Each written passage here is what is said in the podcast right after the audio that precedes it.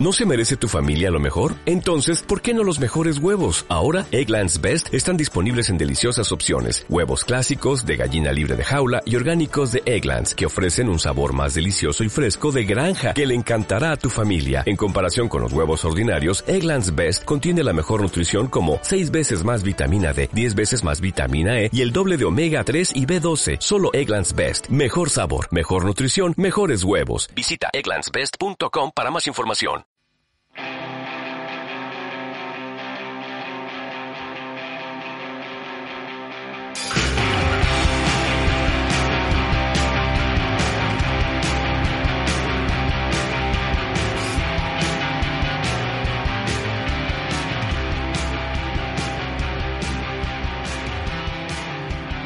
¿Qué tal amigos? Bienvenidos a NBA 22 Locos hablando de baloncesto. Yo soy Rodrigo Sormendi aquí acompañado cibernéticamente por el inspector Alberto de Roa. Alberto, ¿cómo andamos? Muy bien, disfrutando del pelo más largo que he tenido en mi vida, Ah, o las últimas dos décadas al menos. Pero bien, todo bien, disfrutando esta cuarentena forzada que esperemos que se empiece a acabar pronto.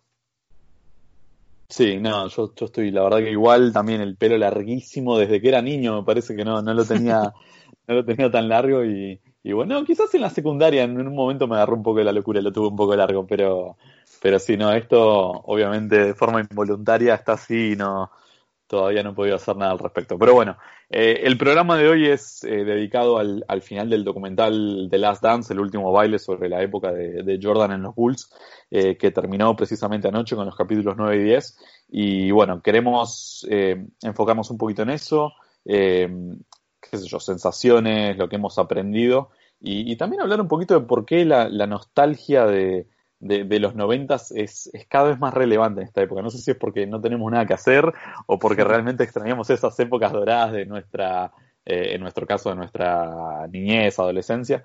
Eh, y bueno, y también queremos hablar un poco de, de actualidad y ver eh, las últimas novedades, si vuelve la NBA, cómo vuelve, qué es lo que se está discutiendo. Hubo una lesión reportada hace algunos minutitos que podemos charlar también. Así que bueno, hay, hay bastante tela para cortar. Pero antes que nada, contame un poco eh, qué sensación te dejó eh, ver eh, los capítulos 9 y 10 y, y, y el documental en general. Bueno, el único problema es que ya sabíamos cómo iba a acabar, no hubo Claro, tanta sí, sorpresa, pero se queda como, creo que un documental súper, súper entretenido. Eh, creo que para las Sí. generaciones jóvenes, se lo, si no se lo pasaron bien con esto, no es que no van a disfrutar de este deporte en su vida. Evidentemente, el parte de nostalgia ayuda a los que ya tenemos una cierta edad. Pero bien, fue.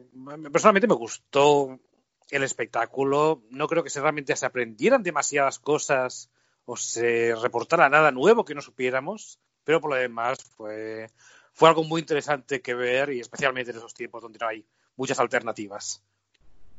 Sí, no, sin dudas. Eh, lo que yo me, la sensación que me dejó es que yo tenía eh, todo el, el contorno de la historia, pero es- el documental me ayudó mucho a, a- o a recordar algunos detalles o a aprender algunos detalles. Eh, por ejemplo, eh, yo sabía que, que el padre de Steve Kerr había, había fallecido, bueno, que lo, lo habían matado, pero no, nunca me había puesto bien a leer los detalles.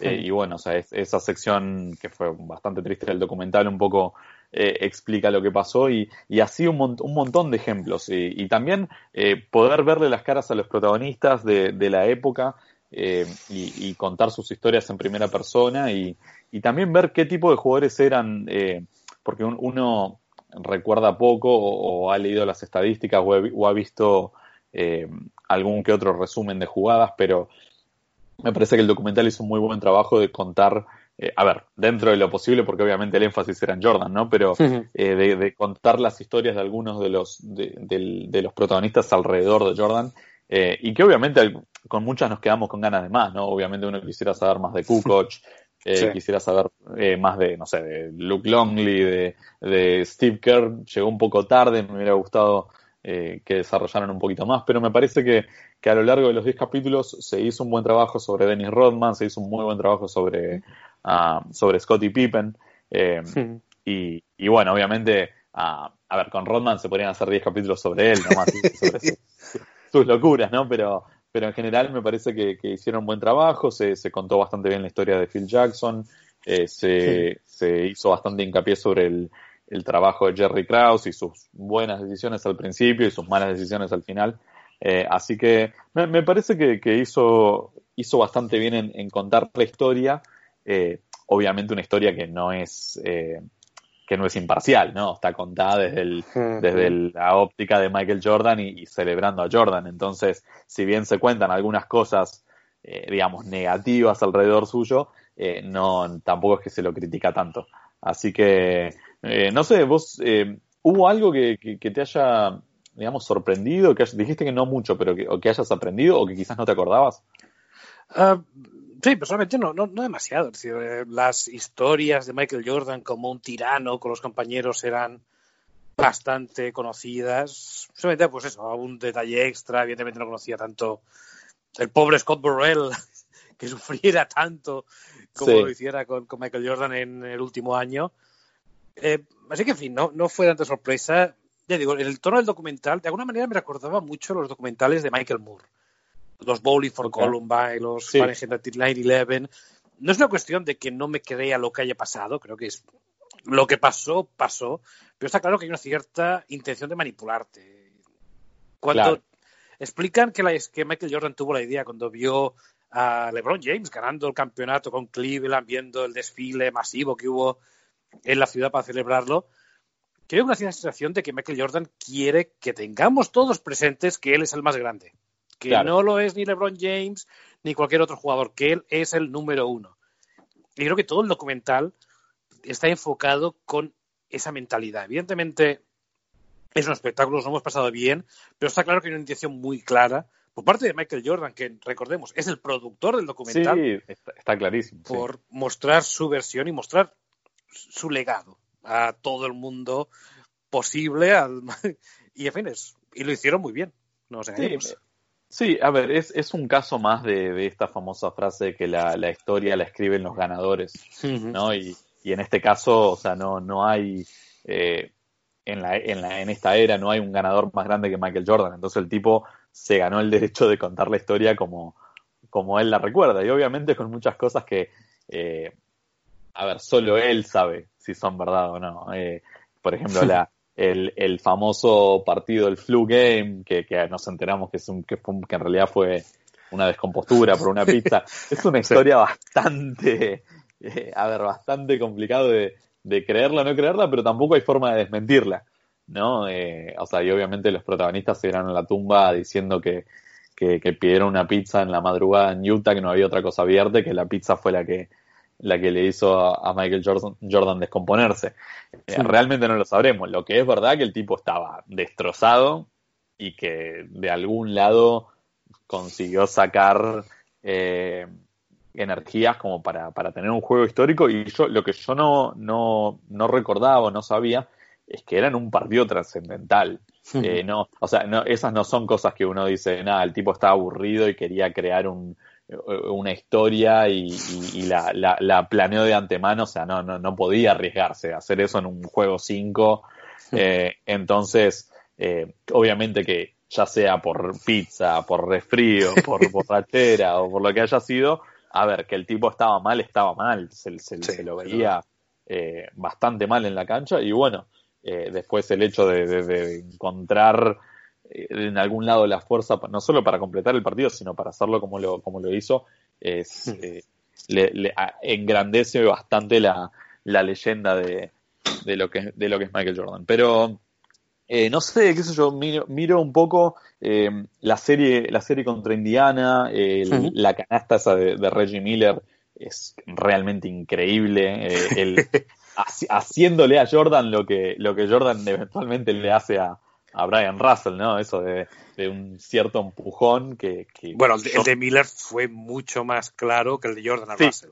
Sí, no, no, seguro, pero, pero en la, me parece que en la época eh, que se dejaba jugar un poco más, eh, me parece que está bien que no hayan cobrado ninguna de las dos, ni, el empujón de Miller a Jordan, ni el supuesto empujón de, de Jordan a, Brian Russell en, su tiro icónico que termina siendo ¿no? el final de, um, eh, a ver, el, el final del, del documental. Eh, un tema más que quería, porque tengo, unas, tomé varias notas anoche porque quería consultarte. Eh, me quedé muy sorprendido cuando, cuando Jerry Sloan dice que no sabía sobre, sobre. A ver, Jerry Sloan que vivía bajo una, de una roca, vivía en una burbuja, eh, vivía abajo de la cama. ¿Cuál, es de ese tipo? Sobre todo porque, o sea, en, el mismo documental eh, tienen reportes del momento que se decía que, todo el mundo estaba a la expectativa de cómo iba a estar Jordan sabiendo que estaba enfermo. O sea, es imposible que, Jerry Sloan no supiera, por más que no hubiera redes sociales ni nada de eso.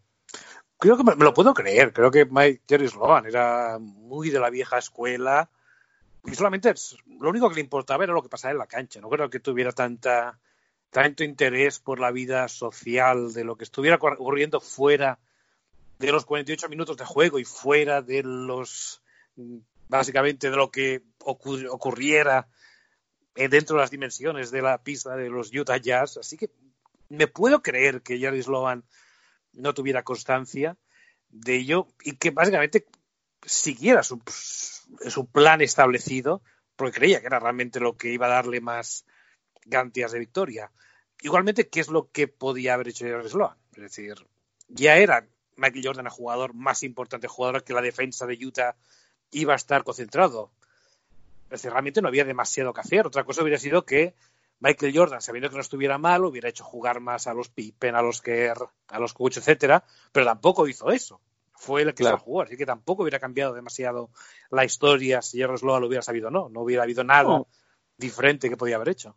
No, yo, yo lo, que haría en ese momento es, eh, si, sé que estoy enfrentando a un jugador que está con las energías bajas, es eh, hacerlo trabajar en los dos lados de la cancha, o sea, atacarlo mucho en ofensiva, es que ya lo hacían. ¿Ah? Es que ya lo hacían eso. Pero, pero atacarlo a Jordan en defensa. Sí, pero ¿con quién? ¿Con Jeff Hornacek? No, a ver, sí, yo sé, o sea, no, no tenían eh, Stockton tampoco, o sea, eran otro tipo de jugadores, pero hacerlo trabajar más en defensa. A ver, en ataque Jordan iba a hacer lo que hiciera. Eh, y obviamente lo tenías que marcar enfermo no, pero eh, no sé, se, me ocurre como algo. Solo, que me sorprendió que Sloan, a ver, eh, entiendo no prepararse de las cosas fuera de la cancha, pero si la figura del rival está enfermo y está convaleciente, o sea, eso influye muchísimo en lo que pasa dentro de la cancha. Pero, pero bueno, a ver, Sloan, es, verdad que si hay un tipo que, podría estar totalmente aislado de eso, era, era Sloan. así que y después, bueno, a ver, viendo acá, a ver más un poco de las notas, me quedé muy, eh, muy sorprendido para bien con, con, la imagen de Larry Bird. A ver, no, no sorprendido porque es la imagen que siempre ha proyectado, pero la, la, la, seriedad, lo preparado que estaba, el tipo fue, eh, eh, fue entrenador, un gran jugador y después fue entrenador con bastante, o sea, con bastante buenos resultados, ¿no? Y, y, y, la, la entereza era un tipo que no, que no vendía humo, me, me quedé me dejó una muy buena imagen de, de Larry Bird, el, documental, eh, mismo como el respeto que había entre él y Jordan, eh, de, no, eh, no, o sea, entre esos jugadores no había mucho ida y vuelta, o sea, era, era no, no, no se cargaban entre sí, sino había mucho más respeto, ¿no? Y, y eso me, me, me, dejó una linda señal de cómo Jordan a, a muchos les faltaba el respeto, pero, pero al final entre los mayores competidores había eh, había como otro código, ¿no? Mismo cuando, hmm. cuando, muestran a Carl Malone que va al, bus de los Bulls a saludarlos, o sea, esas son cosas que hoy no veríamos.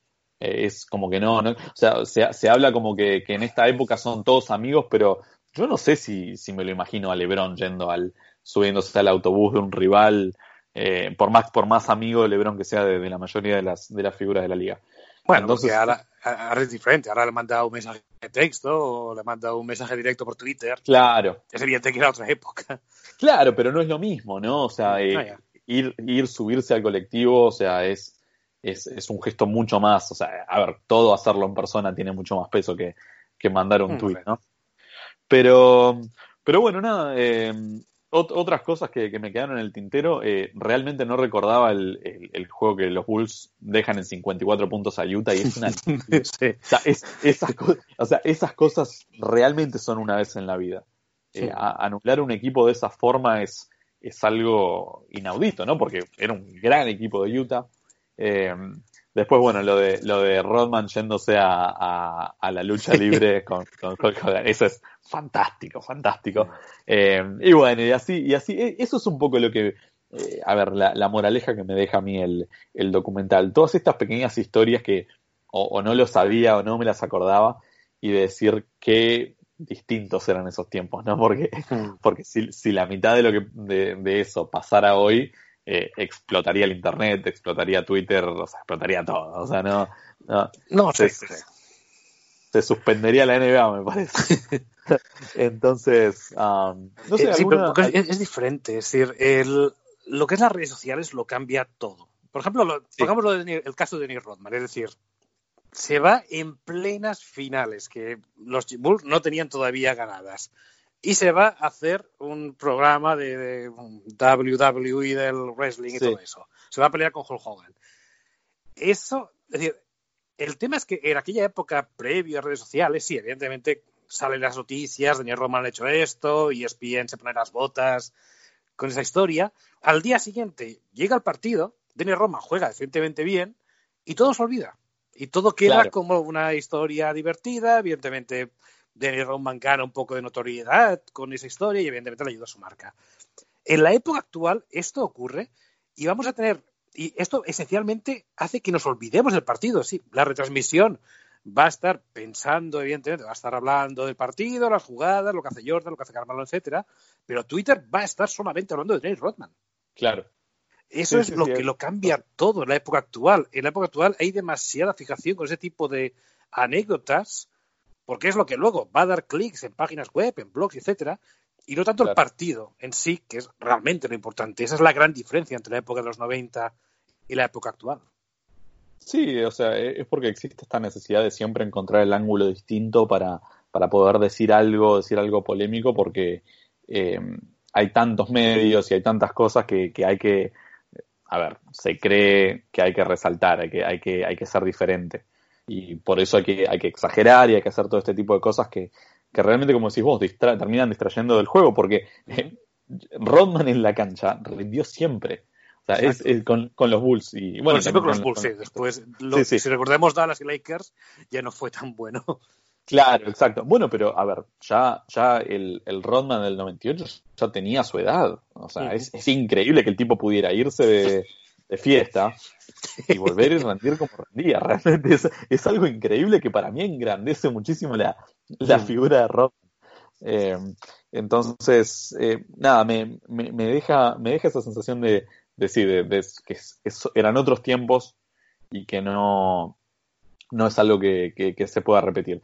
Eh, quisiera preguntarte, un, cerrar un tema, tu, tu opinión sobre Jerry Reinsdorf, el, el, dueño de los Bulls y cómo eh, medio como que se lava las manos a lo Poncio Pilato y hmm. queda como un personaje neutral cuando es imposible que fuera neutral, era el dueño del equipo. Hmm. Eh, ¿qué, sensación te, dejó, te dejó su, su punto de vista? No, no, se ha andado mucho en esto, pero Reisdo tiene una fama ganada pulso de tacaño, de no gastar ni un dólar más de lo que se puede. Y eso creo que es lo que convenció a los Bulls definitivamente de romper el proyecto. Creo que el, timing era bueno para hacerlo. Como bien dices, todos tenían ya una edad, todos los jugadores importantes estaban por encima de 30 años.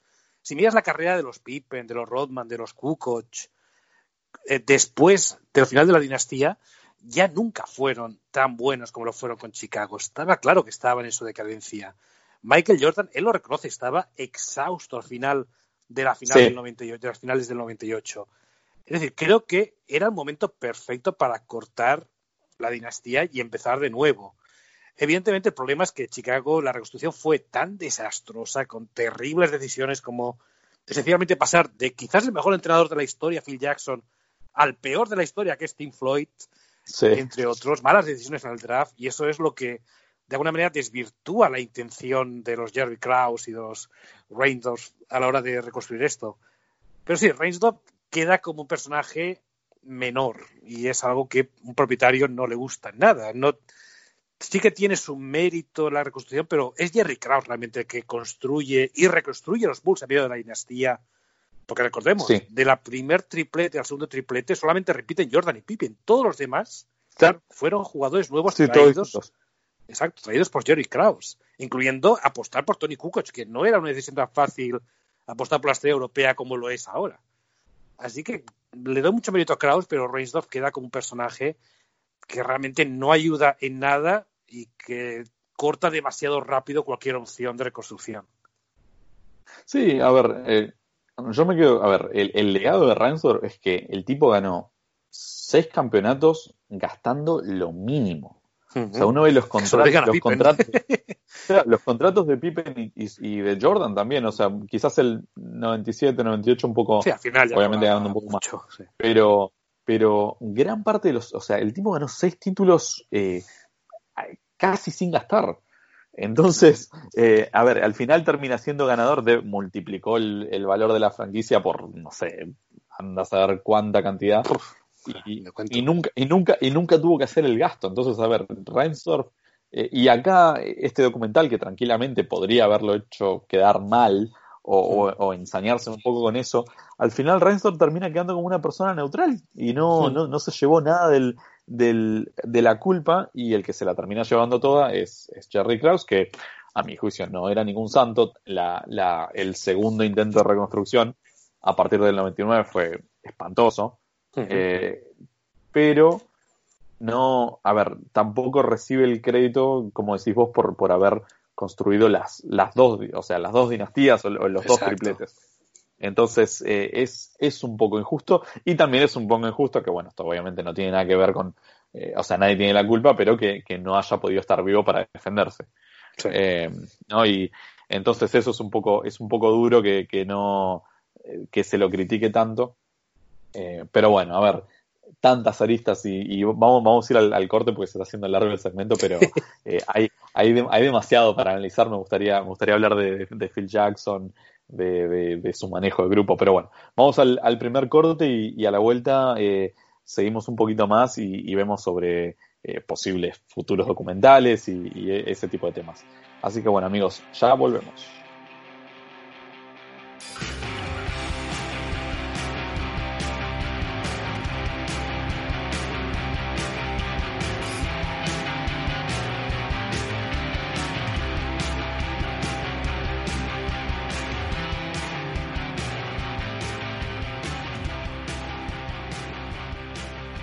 Bueno, amigo, aquí estamos, segundo segmento de NBA 2, dos locos hablando de baloncesto. Soy Rodrigo Surmendi acá con el inspector Alberto Roa. Alberto, eh, continuando un poquito la, charla de antes, quisiera saber tu, opinión sobre, sobre Phil Jackson, porque Phil Jackson también queda muy favorecido eh, por esto, incluso hasta, te diría que hasta queda como víctima, pero Phil no era ningún santo tampoco. Entonces, es, eh, que, de nuevo, o sea, lo hace el personaje perfecto para este tipo de historia porque es un. A ver, se puede hacer un documental de, de 10 capítulos sobre solamente sobre Phil Jackson. Eh, pero, ¿qué, qué, qué, opinión, qué opinión te, te deja? Eh, obviamente la historia ya la conocías, pero, pero después de ver lo que decide mostrar el documental. Sí, sobre todo lo que mejor muestra el documental es la gran capacidad de Phil Jackson de controlar los egos de sus jugadores. Sí no solamente Michael Jordan, sino, en fin, básicamente tener en relativo control a Dennis Rodman tiene un mérito enorme. Controlar el descontento de Scottie Pippen y eventualmente devolverle a la cancha y que pueda ser un jugador tan importante como lo fue, manejar a todos los secundarios a su alrededor. Es algo que luego ya vimos también de los Lakers, algo, evidentemente el drama Shaq Kobe que no pudo solucionar, pero todo lo demás lo pudo mantener bastante bien bajo control y también por ser de alguna manera un pionero táctico a la hora de involucrar a todos los jugadores. Eh, hay, que recordar, hasta, los, hasta básicamente Phil Jackson, los, las estrategias tácticas eran muy simples. Era esencialmente darle el balón al mejor jugador de tu equipo, ya sea un alero, ya sea un base, ya sea un pivot, y que él resuelva. Mm, quizás los Lakers de Showtime eran un poco más complejos, simplemente porque Magic Johnson era, tenía el ese baloncesto mágico en su mente y daba un poquito más de juego a los demás, pero era un baloncesto muy simple. Phil Jackson lo hizo más complejo y eso ayudó a consolidar la dinastía de los Chicago Bulls. En el lado contrario, sabemos que a Phil Jackson le gusta mucho ese tipo de juegos mentales y claro, también le gusta mucho hablar. Y eh, personalmente cuando habla del capítulo de los Jordan Rules, de famoso libro que presentaba a Michael Jordan como un tirano, que de alguna manera desmontaba el mito de persona perfecta, de icono publicitario, tiene toda la pinta que es Phil Jackson, el que habla más de la cuenta, off camera, fuera de los micros, sobre él. No fue Horas Grant, fue Phil Jackson. Seguro, no, no, pero eso está clarísimo, porque... Exacto. y no lo, dice, no lo menciona nunca claramente. No, y no, eh, claro, o sea, ese es el tema, porque, porque nunca vas a conseguir que Phil te lo, te lo admita públicamente. Exacto. Pero, pero después, de todas maneras, o sea, Phil eh, termina revelando su, su personalidad con, con, los libros que él termina escribiendo después. Y las cosas que termina contando de que, que realmente quizás no debería haberlas contado. Eh, o, o no las debería haber contado en ese momento. O sea, una cosa es escribir una, una autobiografía años después otra cosa es salir a ventilar de trapos sucios en, medio de cuando todavía estás dirigiendo un equipo y esos jugadores. Hmm. Eh, entonces sí, a, mí también me deja la misma sensación que, Phil Jackson eh, era, era un titiritero dentro de la cancha pero y, también en controlando egos y personalidades, pero, eh, pero le encantaba este tipo de cosas, esto de no eh, no, no, era, no era un personaje tan benévolo como, como, eh, como quizás lo, lo, pintan en, esta, en este documental. Y, y, bueno, a ver, no, no, hay, no hay personaje perfecto, ¿no? El tipo quizás es tan inteligente que, que si no hacía eso se aburría y, y, hubiera, y se hubiera bajado del barco antes, ¿no? Eh, pero, pero, a ver, y, y Phil también, también, también termina favorecido porque quizás si hubieran seguido una temporada más en el 99, eh, quizás no hubiera ido a los Lakers en el 2000. Entonces, eh, no, no, no se hubiera tomado este año de descanso. Que, eh, entonces, es, es a ver, le salió bien a Phil. Que pareciera que la gran mayoría de las cosas le salen bien a Phil. Menos, menos, con, los menos con los Knicks. Menos con los Knicks, pero bueno, los Knicks son los Knicks. Pero eh, sí, es, es, es, es, una historia fascinante y me quedo un poco con lo que decías del manejo del grupo porque eh, vos, decías manejar a, Rodman lo mejor posible. A mí me da la sensación de que era la única forma de manejarlo. Y, y esto no, no, lo, no, lo, no lo digo en contra de Phil, sino digo, a ver, porque había que tener agallas para, para hacerlo, para darle Phil las libertades. Pero, pero Phil lo entendió y, y puso, digamos, su reputación y sus espaldas en juego y fue una apuesta que le salió bien porque realmente Rodman les daba una diferencia gigante a ese equipo. Ese equipo sin Rodman no era, eh, no, no, hubiera sido, o sea, un jugador del 70% de lo que era Rodman no hubiera alcanzado. Entonces, eh, es, es, es, fascinante ver cómo Phil, un tipo con, con, todo lo que había ganado, para, sobre todo a esa altura, ya para cuando se había encontrado a Rodman ya, ya había ganado suficiente, ¿no? Y ser capaz de, no, no, sé si rebajarse es la palabra, pero de, de, dar un paso al costado y decir, ok, te voy a dar el espacio. Eh, y obviamente ya para el final, sobre todo ya para esta época, cuando, cuando Rodman se va a lo del, al, a lo del WWE y todo eso, eh, ya a esa altura Rodman le había respondido tantas veces a Phil Jackson que para, que para Phil era, era cuestión de, ok, a ver, eh, lo ha hecho tantas veces, no creo que me falle en esta. Pero bueno, a ver, eran las finales.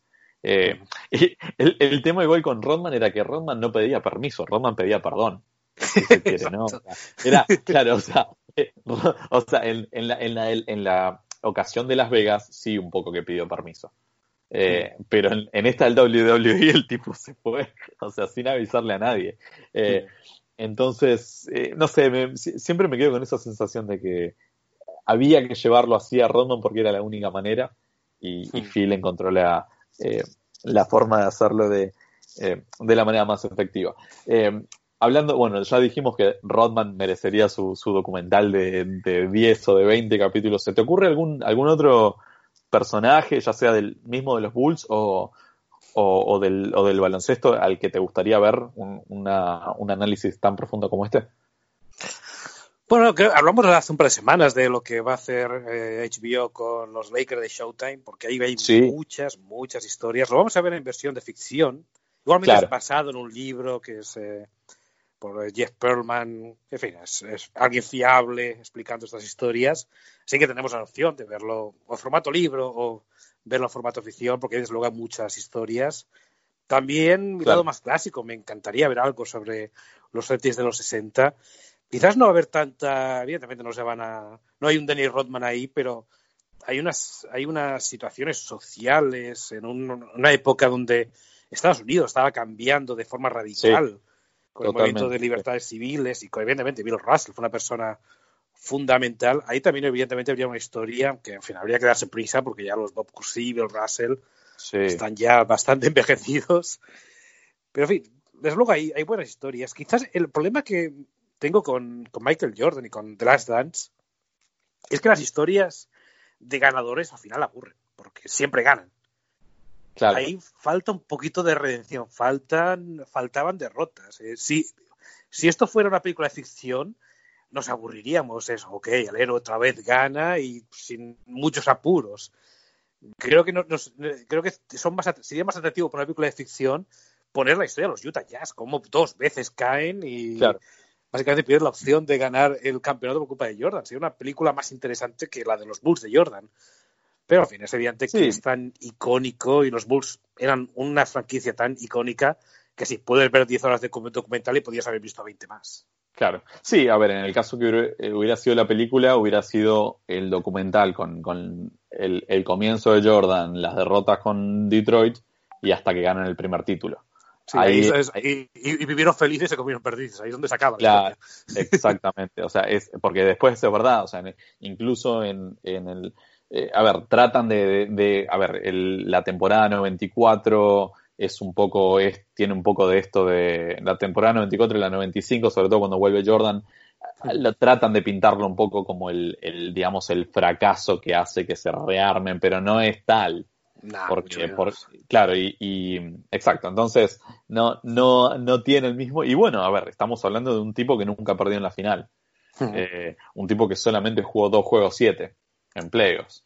O sea, no, realmente ni siquiera hubo tanto drama. O sea, trataron de hacerlo dramático, pero, pero la manera que estos equipos ganaban no ni siquiera era tan dramática. Eh, porque eran, eh, eh, eran verdaderamente superiores y le ganaron a todos los mejores de, su época. Entonces, pero bueno, como decíamos, o sea, tampoco puedes contar historias de, sin final feliz. O sea, de que, que sean sola, solo derrotas. a mí me gustaría, a ver, un poco o sea, siempre, todo lo que tenga que ver con Lakers siempre hay drama, porque, o sea, no, no, no, no puede ser de otra manera. Eh, me, me, gustaría mucho un, eh, un, documental sobre los Spurs del, de los 2000, más que nada por los personajes. Eh, porque me encantaría un capítulo sobre Boris Diaw, me encantaría un capítulo sobre, sobre Patty Mills, o sea, eh, sobre un poco sobre los comienzos de Duncan, eh, o sea, ni hablar de, de Ginobili, obviamente, ¿no? De, de Popovich. Pasa que eh, no me lo imagino a Popovich sentándome a, este tipo de entrevistas y a, contar anécdotas y secretos. Y es una lástima, porque, porque hay, debe haber miles de historias. Pero, pero no, a ninguno le gusta demasiado la cámara, ¿no? Entonces, eh, no. Tim Duncan, imagínate Tim Duncan. Sí, no. Hablaría dos, diez segundos y, y, es, y, ya está. Ya está, sí, se terminó. Ah, entonces, en ese sentido, o sea, sería, sería un poco más complicado, pero, a ver, material y, tela para cortar eh, está claro que hay. Y bueno, y, vamos a dejarlo esto en el baloncesto porque de otros deportes hay también montones de, historias para contar, pero, pero sí me gusta la idea y sí me gusta eh, quizás también del, a ver, ¿por qué no de los años de Miami, de Lebron en Miami? Eh, mm. Pero esa historia un poco ya es, tan cercana. Es demasiado reciente. Y hay un problema, cuando hablamos un poco de la nostalgia de los 90 y todo eso, es que sí que no sabíamos tanto la época de lo que pasaba, porque solamente habíamos, teníamos que fiarnos de revistas, periódicos, eh, televisión ordinaria. Ahora mismo lo sabemos todo, ya sabemos todo de LeBron James, de Wade, de Bosch, etcétera. Pierde esa, esa mística que tiene todavía los Bulls de los 80, el Showtime, etcétera. Claro, no, no, es, es, es, así, es así, es como decís vos, o sea, ya ahora estamos acostumbrados a, saber todo, a que todo se filtra, eh, y ni siquiera es que se filtre, o sea, todo está en cámara. Eh, los jugadores ya no, eh, ya no salen, o sea, no, o sea, salen poco de fiesta porque, o sea, hacen fiesta en su casa. porque saben que, no, es que salen tres pasos de, sus mansiones y, están en, la portada de TMC. Entonces, claro, o sea, es, es, es realmente imposible eh, tener, o sea, tener vida privada en, en, este, en este siglo XXI, ¿no? Entonces, eh, eh, se complica demasiado. Eh, para cerrar un poquito lo de la nostalgia de, los 90, quisiera preguntarte, eh, ¿se, ¿se, extraña eso? ¿Se extraña esa mística o se extraña el nivel de juego? ¿qué, es lo que vos pensás que se extraña y por qué hay tanta nostalgia por los 90? Mm, creo que hay un, par de cuestiones. Por un lado, como decíamos, es un poco más misterioso que la NBA actual, donde no hay realmente ningún secreto. Claro. O muy pocos secretos. Por lo tanto, se pierde evidentemente esta magia. Y creo que por otro lado fue cuando la NBA realmente se convirtió en algo súper popular. Y no solamente gente que está a los 40, 50 años, sino incluso gente que es más joven, sabe que las primeras historias que va a escuchar de la NBA van a ser de Michael Jordan, van a ser de esos Bulls, quizás Kobe Bryant, evidentemente también, los, Lakers de Kobe Shaq también pueden estar ahí, eh, pero es, siempre es más sentimental. No creo que el baloncesto fuera mejor. Si vemos los marcadores que se iba saliendo cuando explicaba las historias de Jordan, veías partido de dos prórrogas entre Jazz y Bulls 90-91, dices, hostia. Sí, no. Vaya festival de ladrillos y de, malas progresiones que se debió hacer para que hubiese progresiones, o progresiones eternas, que, se apuraba hasta el final. Ahora mismo creo que el baloncesto actual tiene mucho mejor nivel porque todos los jugadores saben jugar, todos los jugadores tienen un mínimo tiro o saben mover el balón, algo que no pasaba tanto en los 80 o en los 90. Hay mucha más cantidad de talento, simplemente porque los jugadores internacionales, que eran bastante testimoniales o bastante una rareza en los años 80-90, ahora mismo componen pues más de una cuarta parte de la NBA, así que hay más talento de donde escoger, no solamente de un país como es Estados Unidos. Así que creo que el nivel es mejor, hay mucha más riqueza táctica. El problema es que vemos los 90, los 80 como algo mucho más especial y es lo que hace que aún tengamos esta nostalgia. Creo que es bueno combinar ambas. Es, el proceso de nuestra infancia, de nuestra juventud es importante, pero también hay que reconocer que el proceso actual es muy bueno y hay un gran Star System de jugadores. Sí, sí, no, estoy, estoy, totalmente de acuerdo. O sea, eh, a, todos nos, eh, todos recordamos con, con eh, ¿cómo se dice? Con cariño eh, lo, que, lo que vivimos en nuestra infancia, en nuestra adolescencia, pero es imposible ignorar lo que se ve hoy. Y aparte un juego, como decías, mucho más global, eh, tácticamente muy rico, eh, con cambios increíbles de, la manera de jugar dentro de una misma década.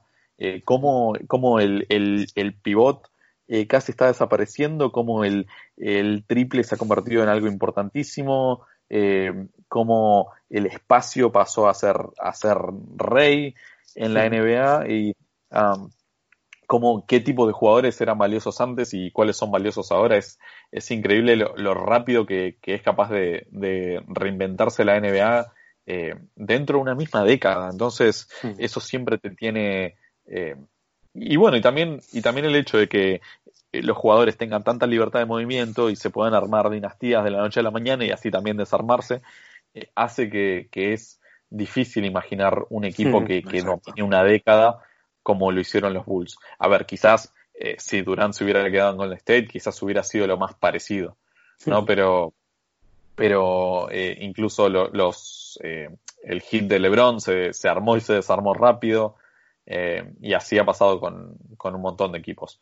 Así que, pero sí, yo también, o sea, es, es como decís vos, apreciar lo viejo y apreciar lo nuevo. También porque, porque las dos tienen, eh, tienen mucho para celebrar. Así que bueno, inspector, vamos a la última pausa y a la vuelta vamos a hablar un poquito de, actualidad y, y ver si podemos descifrar cuándo va a volver la liga. Así que ya volvemos.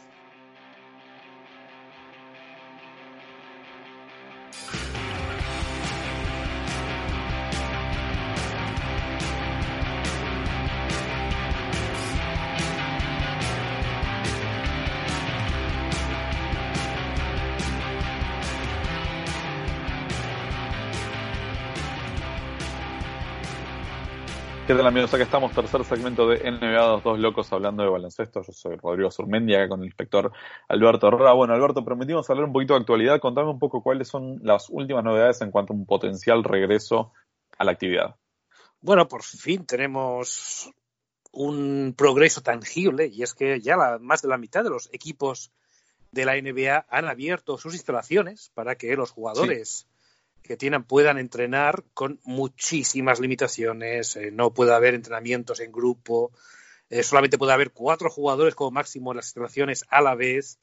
Eh, protecciones higiénicas. Mm, en fin, iba a decir exageradas, pero no, apropiadas para el tiempo en el que estamos viviendo.